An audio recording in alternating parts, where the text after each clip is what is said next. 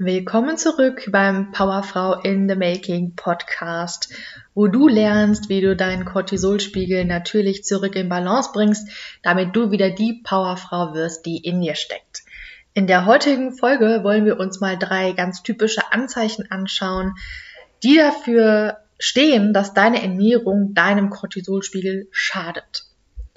Das bringt mich auch gerade zu richtig, richtig, richtig guten News, denn für mein Cortisol Balance Mentoring gibt es im Moment drei freie Plätze. Ich nehme immer nur drei neue Klientinnen an um die auch wirklich intensiv zu betreuen. Und im Moment gibt es drei Plätze, die du dir auch für, mit einem richtig, richtig tollen Rabatt bis zum 26.01.24 bis 21 Uhr sichern kannst. Wer zuerst kommt, mal zuerst. Und in dem Mentoring lernst du in zwölf Wochen wie du mit der richtigen Ernährung deinen Cortisolspiegel optimal unterstützt, sodass du morgens wieder fit aufstehst, dass du mit einem konstanten Energielevel durch den Tag gehst, sodass du auch wieder Lust hast, was zu unternehmen, dass du wieder präsent für deine Kinder da sein kannst, dass du wieder Spaß an deinem Leben hast und wieder mit Motivation und Freude durch deinen Alltag gehst. Wenn du dir also einen der Plätze sichern möchtest, dann kannst du einfach mal äh, auf den Link unten in den Show Notes klicken und da findest du alle weiteren Informationen.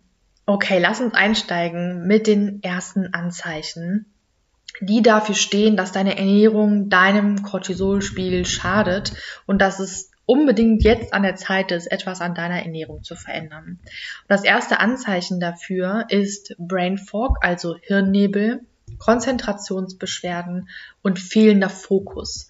Dass du also dich nicht wirklich präsent auf ein Ding konzentrieren kannst, sondern immer wieder abschweifst und es dir ganz, ganz, ganz schwer fällt, bei der Sache zu bleiben mit deinen Gedanken. Und das sind tatsächlich ganz häufige und auch ganz typische Anzeichen, die mit einer Cortisol-Dysbalance einhergehen. Und eigentlich sind das oftmals Anzeichen beziehungsweise Symptome eines instabilen Blutzuckers.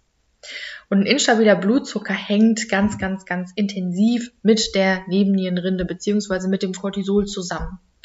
Die korrelieren immer miteinander und beeinflussen sich auch gegenseitig. Und deswegen ist das Thema Blutzucker auch immer das erste Thema, was ich mit meinen Klientinnen im Mentoring angehe. Denn schwankt dein Blutzucker stark durch deine Ernährung, dann hat das immer einen Einfluss auf deine Nebennierenrinde und deine Cortisolausschüttung. Wenn dein Blutzucker nämlich zu niedrig ist, dann ist das für deinen Körper gleichstehend mit einer lebensbedrohlichen Situation. Und was tut dein Körper in einer lebensbedrohlichen Situation? Er schüttet Cortisol aus, weil das Cortisol den Blutzucker wieder anhebt. Warum ist es überhaupt eine lebensbedrohliche Situation? Das ist ganz einfach, weil ohne Zucker, also wenn dein Blutzucker zu niedrig sinkt, dann ist das ja ein Zeichen dafür, dass du gerade zu viel, zu wenig Blutzucker hast. Und Zucker ist aber die primäre Energiequelle deines Körpers. Und wenn du also zu wenig Zucker hast im Blut, dann bedeutet das, du kannst keine Energie herstellen. Und wenn man keine Energie herstellen kann, ja, dann stirbt man. Das passiert natürlich in der heutigen Welt nicht einfach so. Man stirbt nicht einfach so, wenn man niedrigen Blutzucker hat. Aber du weißt vielleicht schon aus vergangenen Folgen, dass dieses Stresssystem immer noch genauso funktioniert, wie es damals in der Steinzeit auch funktioniert hat. Das hat sich evolutionär nicht besonders viel verändert. Und wenn halt dann der Blutzucker zu niedrig ist und dein Körper gerade denkt, oh Gott, wenn wir jetzt nicht bald Zucker bekommen, dann kann er die Körperfunktion nicht mehr lange aufrechterhalten und dann kann das im Tod enden, im Worst-Case-Szenario. Schüttet also die Nebenniere jetzt Cortisol aus. Wenn das Cortisol sorgt dafür, dass der Blutzucker wieder angehoben wird und du wieder ausreichend Energie zur Verfügung hast. Das ist erstmal eine ganz, ganz tolle Reaktion deines Körpers und erstmal auch nicht problematisch. Es wird aber halt zum Problem, wenn du durch deine Ernährung ständig, jeden Tag, über Wochen, vielleicht über Monate, vielleicht über Jahre, so war es bei mir zumindest auch so, als ich mit meiner Nebennierenschwäche ganz, ganz arg zu tun hatte, ist mein Blutzucker Achterbahn gefahren ohne Ende. Obwohl ich gedacht habe, ich würde mich gesund ernähren, by the way. Ähm, auf jeden Fall, wenn dein Blutzucker jetzt über Wochen, über Monate, über Jahre die ganze Zeit Achterbahn fährt und immer wieder es mehrmals am Tag dazu kommt, dass der Blutzucker nach unten absinkt und jedes Mal Cortisol ausgeschüttet werden muss, dann ist es ja klar, dass irgendwann das dazu beiträgt, dass deine Nebennieren nicht mehr können und dass es dann zu einer Cortisol-Dysregulation kommt. Und wenn du jetzt mal dir nur dieses eine Thema vor Augen führst, was die eine der Ursachen dafür sein kann und sehr, sehr häufig eine der Hauptursachen ist für eine Cortisol-Disbalance, bringt es hier auch überhaupt gar nichts, wenn du jetzt nur Nahrungsergänzungsmittel einnimmst, wenn du Adaptogene wie Ashwagandha oder Rosenwurz einnimmst oder wenn du Nebennierenextrakt einnimmst oder ähnliches. Das bringt dir überhaupt gar nichts, wenn dein Blutzucker weiter total Schrott ist und die ganze Zeit Achterbahn fährt. Hier siehst du einfach mal, wie komplex dieses Thema ist und es reicht hier einfach nicht aus, einfach irgendwas einzunehmen, sondern wenn du deinen Cortisolspiegel tatsächlich langfristig in den Griff bekommen möchtest, dann musst du was an deinem Lebensstil ändern. Und der, die Veränderung beginnt in meinen Augen genau hier bei der Ernährung, beim Thema Blutzucker, weil wenn das schon mal geregelt ist, hast du schon mal viel, ein viel stabileres Energielevel, du hast wieder einen klareren Kopf und hast dann auch die Ressourcen, weitere nötige Schritte zu gehen. Wunderbar, dann lass uns direkt weitergehen zum zweiten Punkt. Das zweite Anzeichen, dass deine Ernährung deinem Cortisolspiegel schadet, ist ein Energieloch nach dem Essen. Nach einer Mahlzeit sollte dein Energielevel nicht deutlich absinken. Dass man vielleicht ein bisschen müder ist, das ist vollkommen normal. Und das ist auch in Ordnung, weil die Verdauung natürlich auch Energie kostet. Und dann ist es nicht verwunderlich, wenn man etwas weniger Energie hat. Was aber nicht sein sollte, dass man mittags in so ein heftiges Loch fällt, dass man ohne Mittagsschlaf den Tag nicht überstehen würde. Das ist nicht normal und ist eins der Anzeichen dafür, dass du deine Ernährung unbedingt umstellen solltest und deinen Cortisolspiegel mit Hilfe der Ernährung wieder stabilisieren solltest.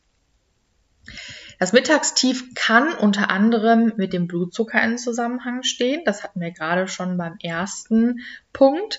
Es kann aber auch sein, dass du vielleicht mögliche Unverträglichkeiten hast gegen bestimmte Nahrungsmittel oder Bestandteile der Nahrungsmittel, die nicht so schlimm sind, dass du eine allergische Reaktion hast, die aber trotzdem in deinem Körper eine Reaktion in deinem Immunsystem auslösen.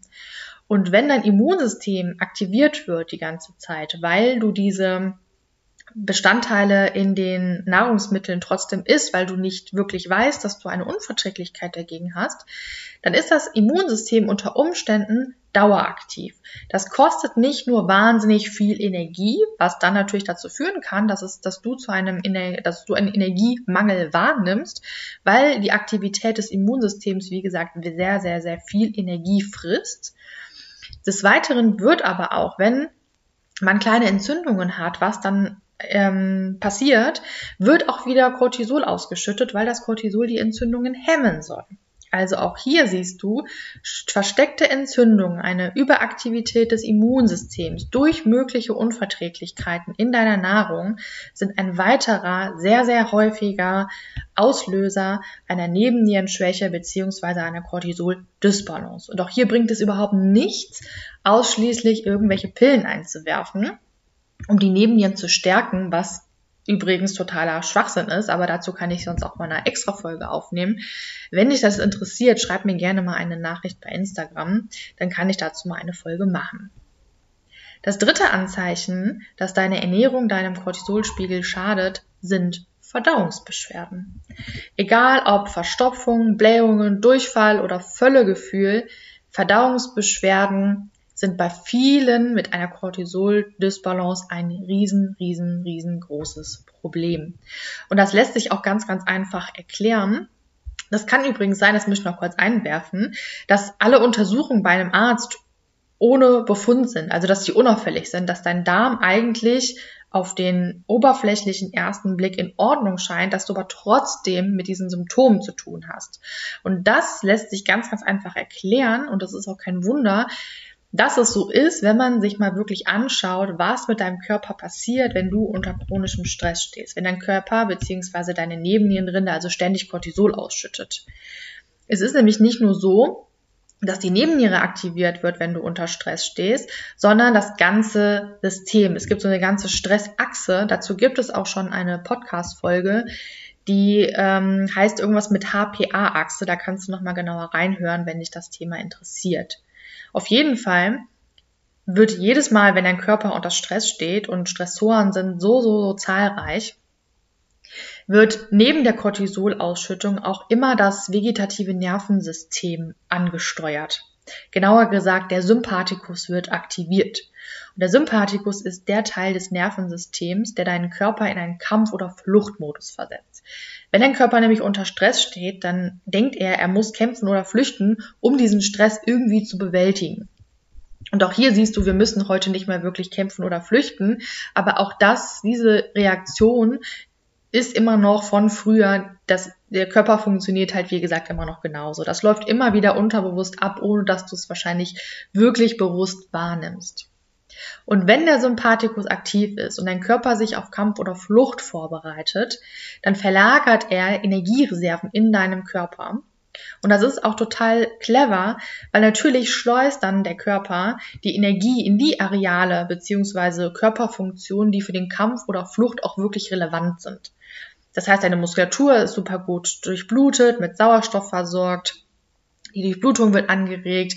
Der, ähm, der Fokus von den Augen her ist total eingerichtet, dass man gut seinen Gegner sehen kann, beziehungsweise das sehen kann, wohin man gerne flüchten möchte. Andere Teile des Körpers beziehungsweise Funktionen, die für den Kampf- oder Fluchtmodus nicht relevant sind, werden runtergefahren. Und so unter anderem auch die Verdauung.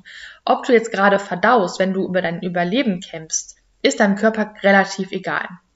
Denn normalerweise hält diese Kampf- oder Fluchtreaktion nur einen kleinen Zeitraum an. Und wenn du dann wieder aus dem Kampf- oder Fluchtmodus runterschaltest und wieder in, den, in die Entspannung kommst, wenn der Parasympathikus aktiv ist, der andere Teil des Nervensystems, dann würde die Verdauung wieder angekurbelt werden.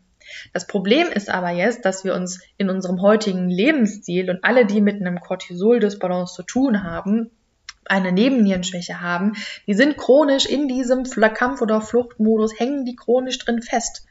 Und das bedeutet, dein Körper versucht die ganze Zeit die Energie dafür aufzuwenden, den Stress irgendwie zu bewältigen. Und Verdauung, ein Eisprung, all das, die, was jetzt in dem Kampf- oder Fluchtmodus nicht wirklich relevant ist, wird, wie gesagt, heruntergefahren. Und so kommt es zu Verdauungsbeschwerden, obwohl in deinem Darm scheinbar alles in Ordnung ist. Was du jetzt also tun solltest, ist, dass du mit deiner Ernährung anfängst und den Ernährungsstress, also die Blutzuckerschwankungen, die Entzündungen, die Verdauungsbeschwerden, diesen Stress rausnimmst, indem du deine Ernährung umstellst, deinen Körper mit allen Nährstoffen versorgt, die er wirklich braucht, indem du eine entzündungshemmende Ernährung erstmal anstrebst für eine gewisse Zeit, indem du lernst, wie du deinen Blutzucker stabilisieren sollst, damit da diese ganzen Symptome sich wieder ähm, auflösen können und du wieder ein konstanteres Energielevel hast. Denn jetzt kommen auch noch mal hier ein paar Anzeichen, dass deine Ernährung richtig, richtig gut ist und deinen Cortisolspiegel unterstützt.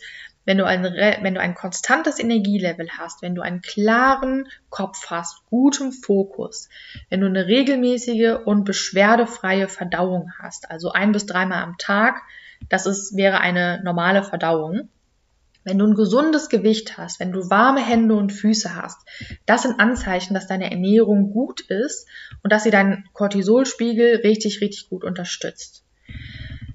Wenn das bei dir nicht der Fall ist und dir dir drei Anzeichen wie Brain Fog, Konzentrationsbeschwerden, Verdauungsbeschwerden, Energieloch gerade am Mittag, wenn dir das bekannt vorkommt und du jetzt gerade den Entschluss gefasst hast, dass damit Schluss sein soll, dass du wieder ein konstantes Energielevel haben möchtest, dass du einen klaren Kopf haben möchtest, dass du leistungsfähig sein möchtest, dass du wieder Kraft haben möchtest, um deinen aktiven Alltag wirklich zu genießen und wieder Freude zu empfinden, wieder aktiv zu sein, mit Motivation durch den Alltag zu gehen, dann kannst du dir, wie gesagt, einen Platz in meinem 1 zu 1 Ernährungsmentoring sichern.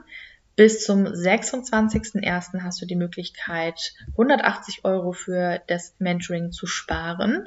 Den Link dazu findest du in den Show Notes. Und ich freue mich hier sehr, wenn dir die Folge gefallen hat. Wenn dem so ist, dann gib dem Podcast doch einfach eine 5-Sterne-Bewertung.